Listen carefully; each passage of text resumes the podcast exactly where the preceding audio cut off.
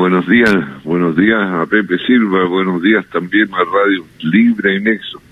Como siempre a través de ella, buenos días a toda su distinguida y de la audiencia. Comencemos por el tema, por el cronograma electoral, pero más allá del plebiscito, el cronograma para elegir y renovar las alcaldías, los concejales y ahora también para elegir consejero regional. Están pendientes muchas listas, muchas decisiones por este tema de las inhabilidades, Marcelo, donde usted tiene una, una opinión ahí autorizada porque además eh, tiene que votar en este proyecto. ¿Cómo va eso y qué opinión le merece expectante para los nombramientos especialmente de quienes podrían, estando hoy día en ejercicio de alguna función, ir por un cargo? Sí, esta semana debiera resolverse en el Congreso el tema de si se mantienen o se levantan las inhabilidades establecidas en la ley para que eh, distintas autoridades eh, puedan postular a otros cargos.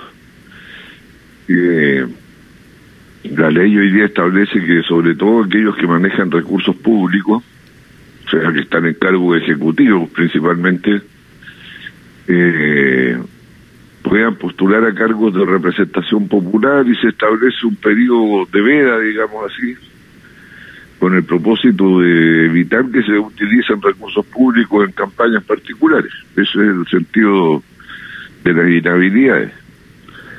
Y a raíz de todo el esfuerzo que se ha hecho por poner a tono el Parlamento con el sentimiento ciudadano, partiendo por el cambio del sistema electoral, del binominal al proporcional, después se bajaron las dietas, después se puso límite a las reelecciones, y ahora, bueno, resucitó un proyecto que buscaba levantar las inhabilidades, por lo cual se corre el riesgo de que todo este esfuerzo de puesta a tono con la opinión pública del Parlamento se venga al suelo porque la gente va a percibir que se trata el juego de las sillas musicales, hoy del cargo de alcalde a diputado o de diputado a gobernador regional, en.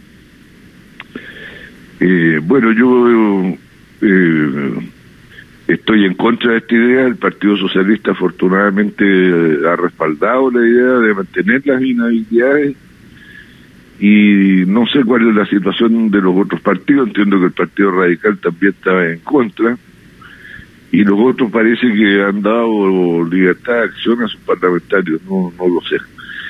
Y pero bueno, hoy día, eh, o sea, en esta semana vamos a saber cuál fue la suerte de este de este proyecto. Ustedes han visto el reclamo que hay que los independientes tengan más facilidades para participar en la convención constitucional el gobierno ha hecho un pequeño esfuerzo que la verdad consiste en que las adhesiones que se le exigen eh, a los independientes para postular bajo la forma de firmas no tengan que pasar por el trámite, trámite notarial y se puedan hacer con clave única. Es un paso, pero igual permanece la aspiración eh, de la ciudadanía de que en la convención estén representados sectores no tradicionales, por llamarlo así, no solo los partidos políticos, sino que también el ciudadano de a pie.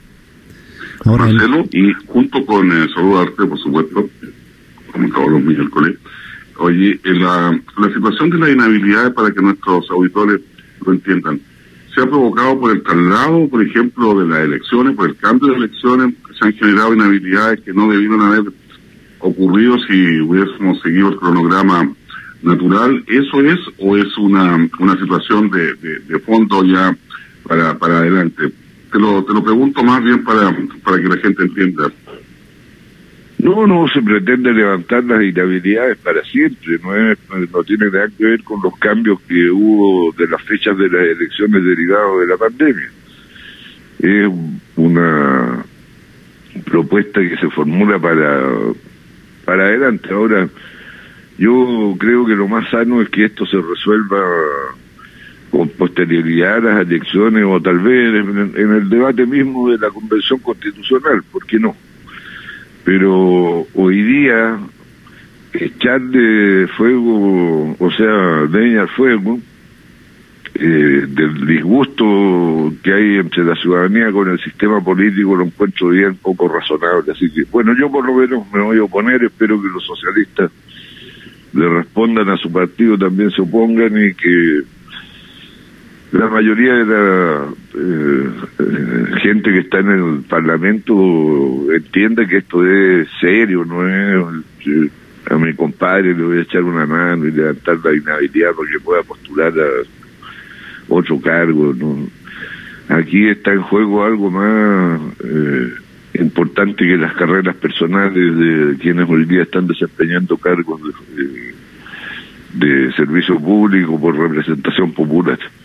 Sabiendo, Marcelo, que tú tienes opinión eh, basada en principio y lo hemos conversado, pero también por otro lado se puede ver desde afuera que hay una protección a los que están, llámese parlamentarios, que, puedan ir a la reelección, porque limita la posibilidad de, nuevos actores con experiencia, y lo digo en buena, digamos, en, la alcaldía y en otros lugares que puedan postular. No es con calculadora esto la, decisión de los partidos pensando en que si les conviene o no les conviene desde el punto de vista de su posición actual y de lo que les convendría o no cierto cargo. En todos los partidos más bien sienten que la pérdida es que los que están no puedan repostular. Eso es lo que se siente como pérdida. Y sobre el eh, riesgo y la incertidumbre que se establece con los límites a las reelecciones, bueno, corre igual para todos los partidos, no hay discriminaciones en esto, todos pierden, uno puede perder uno o dos más que otro, no sé. No, no sacamos las cuentas porque como tú dices, es sin calculadora pero es un principio de sanidad pública del sistema electoral pues, y, del sistema político. Pero bueno, ya, saldremos. Está, proponiendo, Marcelo, que, que se puedan eh, realizar pactos entre independientes y partidos políticos, que no es lo mismo que los partidos políticos lleguen independientes, por una cuestión técnica de, de lo que significan los pactos y cómo se elige posteriormente y cómo opera la cifra repartidora.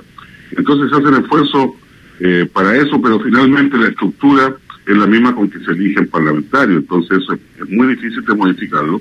Y tú cuando partiste planteando el tema de los independientes, claro, cuando se eligió ese mecanismo, de hecho ya sabíamos que hay una limitación natural al, trabajo eh, electoral de un, de un independiente, Marcelo. Bueno, si se hubiesen cambiado las reglas de elección, habrían dicho lo mismo, que hicieron el cambio para arreglarse y acomodarse y o sea, eso no tiene mucha solución, era la regla que existía, era la que todo el mundo había reclamado, pasar del sistema binominal al proporcional, y parecía ser lo más justo que con el sistema proporcional participaran todos, pues ahora los independientes dejan de serlo cuando adhieren a un partido. Pero también eh, está el problema de que el independiente que quiere mantener su autonomía personal, su soberanía individual, a diferencia de quienes entran a militar a un partido que renuncian a parte de ella para emprender una eh, aventura colectiva de, de aporte a la transformación de la sociedad en uno u otro sentido. Eh, tienen que ser castigados los que renuncian a parte de su autonomía. Esa pregunta se la han hecho. Y por otro lado, el mecanismo cual se va a discutir, esperamos, ¿Ah? esperamos que se discuta la, constitución, ya se están planteando que son en bloque, entonces los partidos políticos, obviamente, y tú lo, lo planteas bien, necesitan de alguna manera tener eh, una un frente común frente a ciertas cosas. Entonces, los independientes que vayan con los partidos políticos ya no, ya no van a ser independientes, van a tener que estar un poco alineados. ¿Tú crees que se va a dar una, una discusión constitucional más en bloque que, que con una representación personal de, de cada uno de los constituyentes, Marcelo? O sea, se van a mezclar las cosas y también los que militan en partidos políticos tienen sus propias ideas. Yo no sé si todos los socialistas comparten, por ejemplo, la idea de un Congreso unicameral. Yo la comparto y voy a seguir bregando por ella y no voy a ser convencional ni nada, pero donde pueda plantear el por qué la necesidad de pasar al sistema unicameral, lo diré. O no todos están de acuerdo en que haya un sistema, eh, un régimen de gobierno eh, semiparlamentario o semi Ahora, si los partidos toman posición en, en ese tipo de temas, claro, quienes adhieren a ese partido tendrán una opinión común. Yo estoy a cargo del comité de búsqueda del Partido Socialista de candidatos para la convención y he, llamado a muchos independientes, no voy a dar nombres, además me ha ido súper bien. Pero nosotros no le pedimos solidaridad con las posiciones del Partido Socialista y menos con las metidas de pata que puede hacer, pues, pues conserva su plena libertad. Pero ¿en qué le pedimos solidaridad? Bueno, que su trayectoria tenga cierta afinidad con nosotros. No le voy a ir a pedir a un ultraderechista que vaya en la lista del Partido Socialista se lo pediría a alguien que en su trayectoria académica, intelectual, social, artística, lo que sea, haya demostrado cierta afinidad con lo que representa el Partido Socialista, si no, bueno, eso sería incomprensible. ¿Algún empresario en la ciudadanía? ¿En quién le pedimos solidaridad? Que actuemos juntos en el seno de la convención, que nos consultemos, nos preguntemos, pues cuando haya un eh, nudo que resolver, bueno, lo abordemos juntos, en fin. ¿Algún empresario en la lista? Eh, porque nombraste varias actividades. ¿Ah? Que nombraste varias actividades, te digo, entre los que tienen trayectoria académica, artística, cultural. ¿Algún empresario? Em, empresario así grandes, pues que algunos se tenga algún boliche por ahí. yo sé, preguntar si no De banco de retail ninguno, dice En este caso, la condición de independiente, Marcelo, es porque no le representa la visión, la misión, el sentido, el lineamiento de los partidos políticos actualmente constituidos. Ese es el sentido de independiente, porque usted dice, claro, no todos los socialistas piensan como yo respecto de una cosa puntual, pero si están bajo el alero del Partido Socialista más allá de sus cambios y en sus 80 años, es porque mantienen algo que, que le representa. El independiente no calza en ninguna de las propuestas, ni de más o menos centro, ni de más a la izquierda, ni de más a la derecha. No entiendo, bien. Eh, es que el independiente hoy día. El independiente es el que no milita en partidos políticos. Por eso. Pero es muy difícil que uno pueda decir que no coincide su lineamiento con ninguna de las propuestas de los partidos políticos. No necesariamente con bloque, porque hoy día también los bloques están divididos. En, en el Chile Vamos no es lo mismo un UDI, un Evópoli o los dos RN que pueden existir hoy día con las diferencias ya conocidas y centro prácticamente no existe. La democracia cristiana por ahí hacia el centro un poquito hacia la izquierda y otros dicen vámonos un poquito a la derecha como Alemania. Y hacia la izquierda, bueno, la, es mucha grande la dispersión. Entonces, ¿dónde encontramos a los independientes? Bueno, en la actividad de la sociedad en su conjunto. Están en todas partes, están en las universidades, están en el arte, están en los movimientos sociales. Pero eso yo digo porque no están registrados en un partido político, pero al minuto ah, porque no quieren comprometer su individualidad, su independencia, su autonomía personal, o porque encuentran que los partidos políticos para ciertas cosas no ya no son eficaces. No, no, no, no, yo no les hago un examen eh, de trayectoria y sus razones, no, nosotros tenemos que resolver un problema práctico. Chile quiere una nueva norma fundamental en la cual cimentar su convivencia y unos nuevos principios que la orienten. Ahora, la constitución tampoco va a agotar la solución de todos los problemas. Muchas de las cosas van a quedar eh, posteriormente resueltas por leyes que se ajustarán a ese marco normativo general, al espíritu general que emane de la constitución y a los principios y valores que emanen de la constitución. Quiero llevarlo a otro tema, Marcelo, donde usted sí tiene opinión y siempre ha luchado por incluir temas como sanciones a los delitos medioambientalistas, ha luchado por efectivamente poner un mayor compromiso. Aquí el crecimiento no puede ser sin ningún costo. Y se pone esto en tela de juicio respecto a esta definición que tenía que tomar Chile con el acuerdo de Escazú. Y nuevamente se da como una lectura más bien política, como si este es un tema de derecha o izquierda al cual Chile finalmente señala que no va a suscribir y que tiene importancia respecto de unos lineamientos medioambientales internacionales que usted ha luchado por implementarlos en Chile en la actual constitución.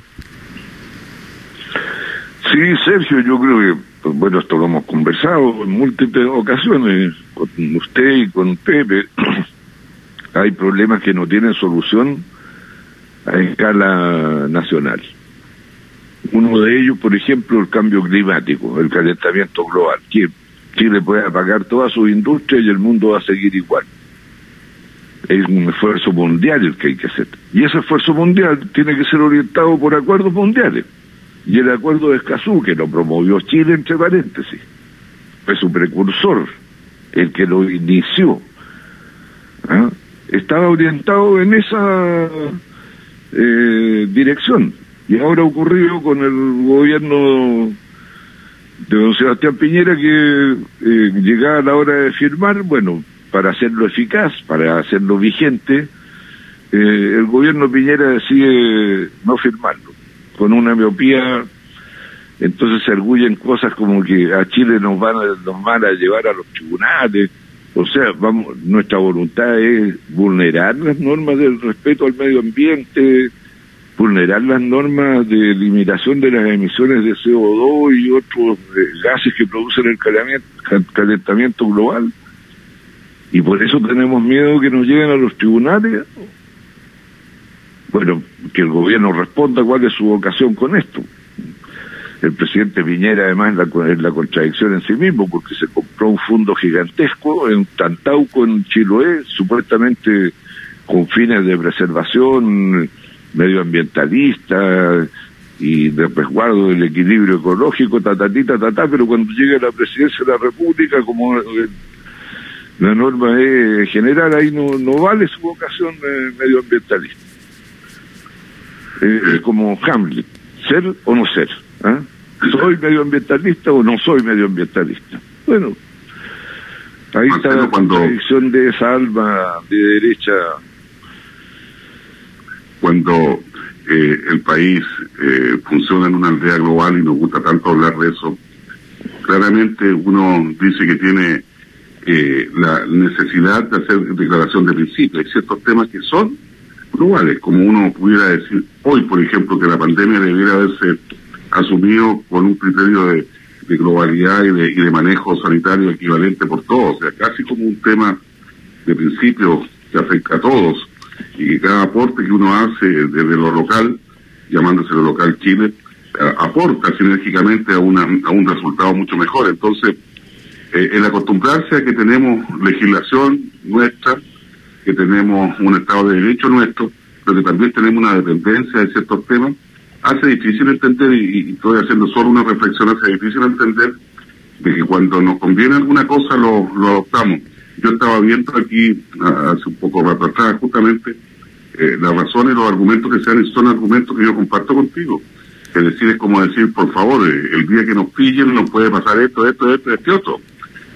muy, muy chilense, muy, a ver si corre que te pillo, que nada hace, nada teme, pero el tema ambiental claramente necesita una declaración de principio. Yo creo que por ahí va el tema. Yo tampoco lo entiendo mucho, entendiendo que siempre que uno asume eh, convenciones, convencionalismo y tratados internacionales, claramente está exponiendo a, un juicio internacional. Eso es así, si no, no tendríamos, no tendríamos ese tipo de cosas. Así que, compartiendo tu análisis, me parece muy, muy, muy difícil de entender de repente algunas señales. Y fue de la llegada de Alamán, parece que, que generó el tema más de fondo, porque él ha liderado un poco la opinión, de Marcelo.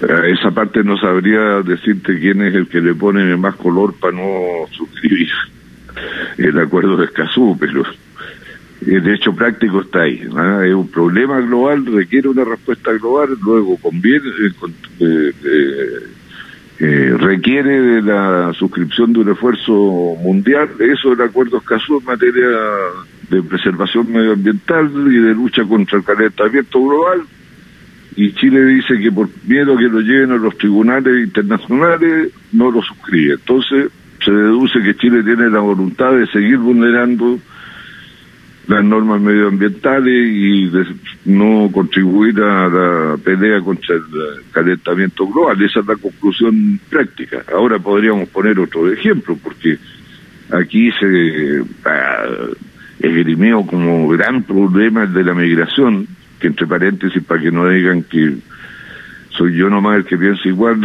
que escribí en el Observador de Quillota un eh, artículo hace un tiempo atrás explicando que las cifras desmentían que los inmigrantes en Chile fueran parte del problema de la seguridad pública. Ahora fue confirmado por un estudio de una académica de la Universidad Católica. Bueno, la migración es un problema mundial. ¿Por qué? Porque las zonas ricas que han empobrecido las zonas eh, marginales eh, son las receptoras de estos flujos migratorios que sumidos en el hambre en sus propios territorios, en sus propias naciones, buscan otro lugar donde vivir mejor y poder eh, desarrollar su familia. Y ese problema no tiene solución local. No hay manera.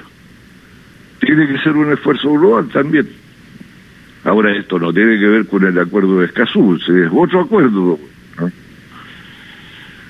Pero esa historia de la llegada de un lugar a otro y de la migración la tenemos en la historia de Chile con eh, la ida desde el campo hacia la ciudad, que generó las mismas situaciones y que más de algunos eh, quieren negar, pero es así, es natural dentro de lo dentro. Yo creo que la, la aclaración de principio debería decir que hay, hay problemas globales, como tú bien lo dices, que requieren respuestas globales y que requieren respuestas armónicas. Pero ya, bueno, Estados Unidos, con la llegada de Donald Trump, ya marcó algunas algunas líneas que él es capaz de, desde ahí, desde el, imperio, como le dicen, eh, tener respuestas personales. Bueno, ese es el problema, porque cuando tenemos globalización tenemos que respetarnos todos y tenemos que entender que todos aportamos, grandes, chicos, pobres y ricos, Marcelo.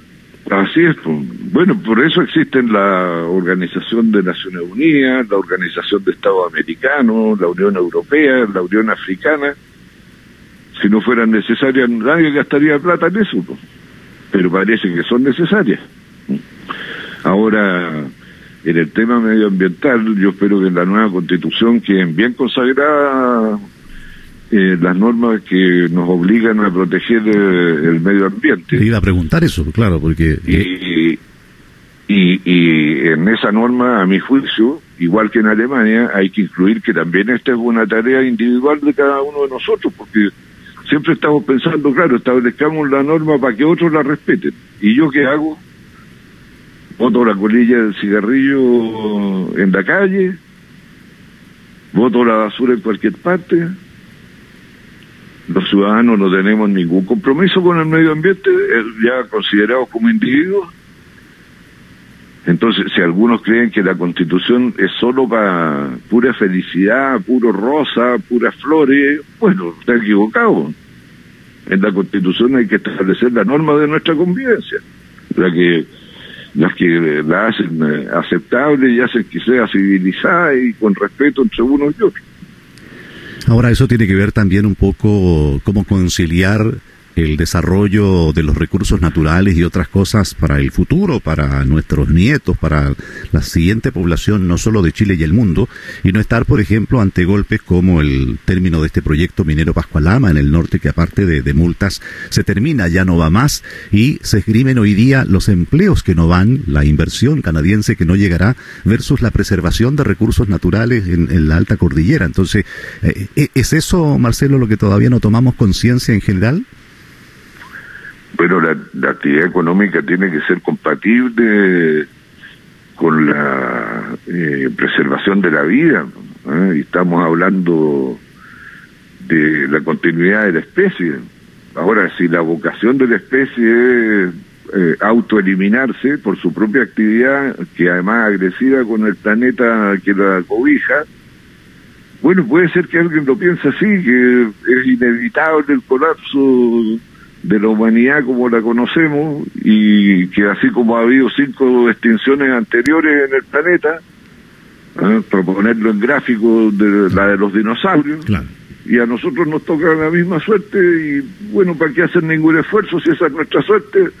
Yo no estoy de acuerdo con eso, ¿eh? porque ahí todos los que hablan de la autonomía de la voluntad y bueno, la, la, autonomía de la voluntad, si usted le pregunta a la gran mayoría de los seres humanos, nadie quiere suicidarse.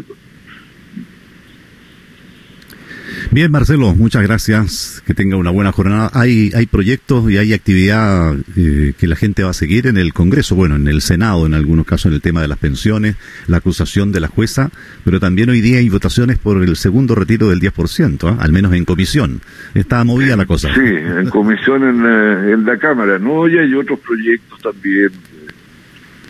La verdad que hay bastante actividad legislativa. Qué bueno. Sí. Muchas gracias, Marcelo.